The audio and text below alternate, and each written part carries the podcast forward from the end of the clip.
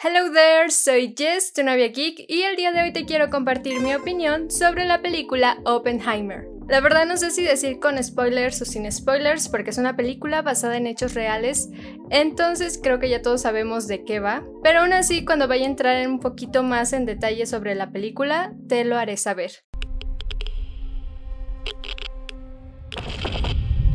Oppenheimer es la nueva película del director Christopher Nolan basada en la biografía del físico J. Robert Oppenheimer, enfocado principalmente en la etapa de su vida relacionada con el proyecto Manhattan, donde se trabajó en la creación de la bomba atómica. Esta película ha causado muchísima emoción no solo por mostrar una de las etapas más impactantes de la historia, sino también por el proceso que tuvo que pasar la cinta para poder realizarse.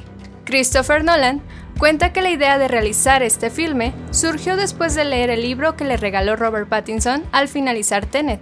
Dicho libro eran discursos de Oppenheimer en la década de los 50, donde el físico hablaba de cómo su trabajo tenía grandes consecuencias y había cambiado por completo la vida de todos.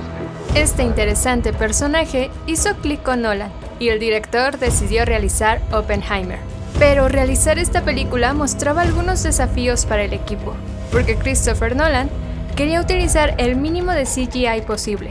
Según sus palabras, él buscaba que su película se sintiera amenazante, desagradable y aterradora para la audiencia, y el uso de CGI afectaría este resultado. Por lo que en el proyecto se utilizaron varios métodos experimentales tanto para las tomas de las partículas que vemos en pantalla, como para las escenas de la explosión de la bomba atómica. Así que ante todo este trabajo detrás de los efectos de la cinta, de ser filmada con cámaras IMAX, del gran reparto que tiene la película y de ser el primer proyecto del director Christopher Nolan, con los estudios Universal, todo esto logró que el filme se convirtiera en uno de los estrenos más esperados del año. Ahora sí, ya teniendo este contexto de por qué es tan esperada esta película, creo que es momento de analizar Oppenheimer. La película desde un inicio nos envuelve en una tensión y emoción constante. El diseño sonoro es impresionante, pues el sonido y la música son de los elementos más importantes para sostener esta emoción en el espectador durante las tres horas que dura la película, logrando intensificar ciertas escenas y ligar diferentes momentos de los que estamos viendo. Por lo que debo de destacar el gran trabajo que hizo Ludwig Göransson como compositor del soundtrack de la cinta. Como dato, esta es la segunda vez que el compositor sueco trabaja junto con Nolan y también ha sido el compositor en The Mandalorian y las películas de Creed, por decir algunos ejemplos. La cinta es protagonizada por Killian Murphy, actor que ha trabajado con Nolan muchísimas veces, pero es la primera vez que interpreta al personaje principal.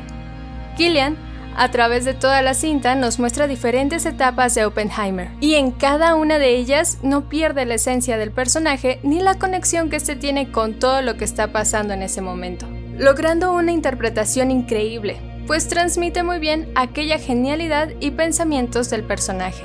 Debo de admitir que esta cinta sí le exige mucho al actor para que interprete a Oppenheimer, ya que pasamos por diferentes etapas de su vida y cada una de ellas es muy singular e importante. Y una de las interpretaciones que más me gustó y me hizo comprender más al personaje son las escenas donde el físico tiene una intriga y curiosidad enorme por descubrir y plantear todas aquellas ideas y teorías que están en su mente.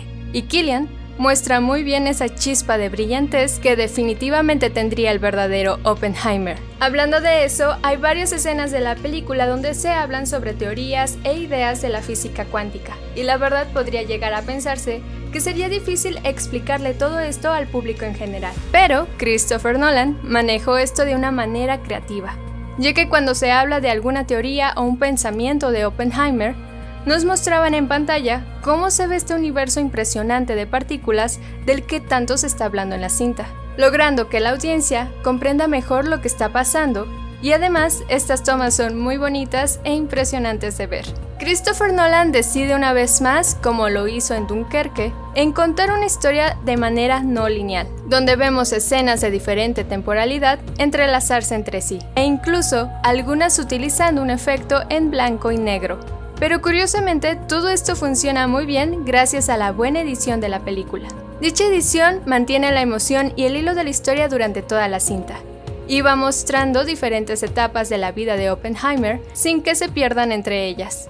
Ok, es momento de hablarte sobre la tan esperada explosión de la bomba atómica. ¿Logró el director su tan esperado objetivo de aterrorizar a la audiencia? En mi opinión, como manejaron tanto la tensión previa a la explosión como el momento en sí fue impresionante. Creo que Nolan nos va envolviendo desde un inicio de la historia para este punto tan esperado. Y conforme más nos acercamos, todo se empieza a intensificar.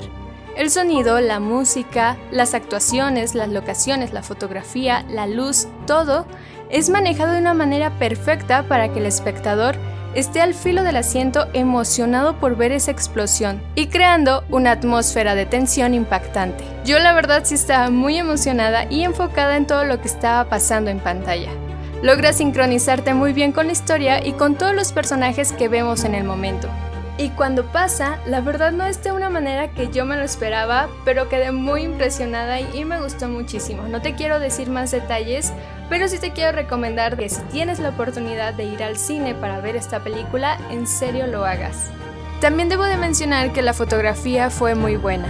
Hay tomas muy hermosas de ver y donde vemos cómo la luz juega un papel importante para dar peso a la historia, dando una ambientación muy acertada para cada momento de la trama. El director de fotografía de esta cinta es Hoyte van Hoytema, quien ha estado también a cargo de la fotografía de películas como Interestelar, Hair y Spectre. Su trabajo se ha destacado por hacer énfasis en la textura y el detalle, y ser un cinefotógrafo que prácticamente ha trabajado con la mayoría de las cámaras disponibles en la industria.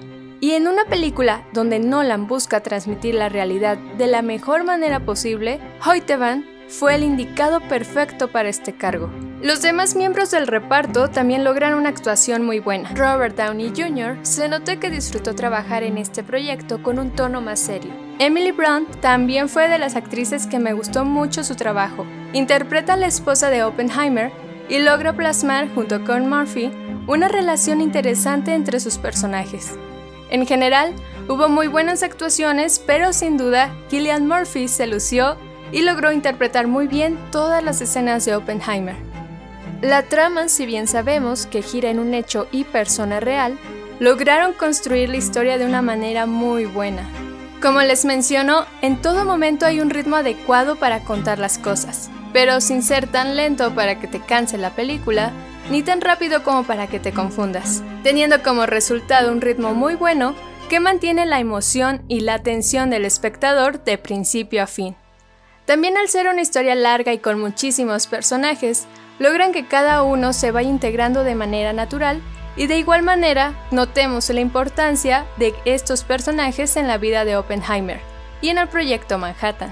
Para concluir, quisiera mencionar que esta cinta abarca un hecho histórico y nos lo expone de tal manera que no solo es un filme biográfico, sino también una película que va de momentos dramáticos con mucha tensión a escenas que logran subir a otro nivel de suspenso para obtener tintes de terror.